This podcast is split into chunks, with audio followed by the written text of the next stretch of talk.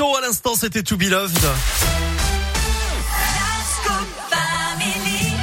Allez, midi moins 10, c'est l'heure de la Terre, la Pierre et vous, avec vous Philippe Lapierre. Rebonjour. Rebonjour.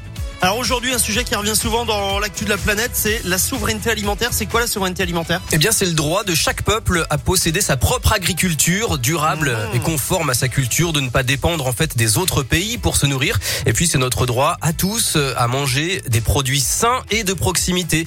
Mais ce droit est menacé avec euh, la crise climatique, l'inflation, la guerre en Ukraine, et puis aussi par la baisse du nombre d'agriculteurs. Ils sont 500 000 aujourd'hui en France, trois fois moins que dans les années 70 et un sur deux sera à la retraite d'ici 10 ans.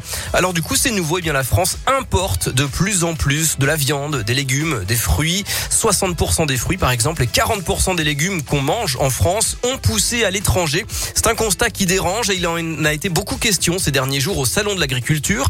Vous le savez, Radio Scoop était sur place et a tendu le micro à Christophe Feillant, directeur de Saveur de l'Ain, une marque qui défend notre patrimoine culinaire local. On est obligé d'importer des matières premières alimentaires pour subvenir aux besoins euh, quotidiens des Français. C'est une honte.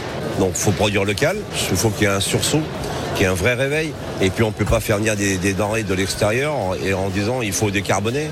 C'est pas cohérent non plus. Et le gouvernement vient donc d'annoncer un plan de 200 millions d'euros pour reconquérir la souveraineté de la France en fruits et légumes en 2023.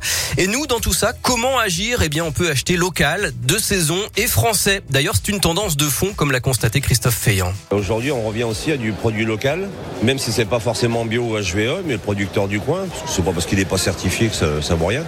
Euh, Les gens se sont rendus compte que c'était peut-être mieux de manger, euh, je sais pas, euh, de l'endive, euh, je dis n'importe quoi, euh, du producteur d'à côté, que de faire, c'est une caricature, hein, mais de l'endive bio qui vient du Brésil. Voilà, changer nos modes de, de consommation, c'est aussi ça qui nous permettra de regagner notre souveraineté alimentaire et de préserver la planète. Merci Philippe, la Terre, la Pierre et vous, en replay dès maintenant sur notre site radioscoop.com. À plus Philippe. Salut. La suite, c'est Black M et Amir, grandir dans un instant et puis juste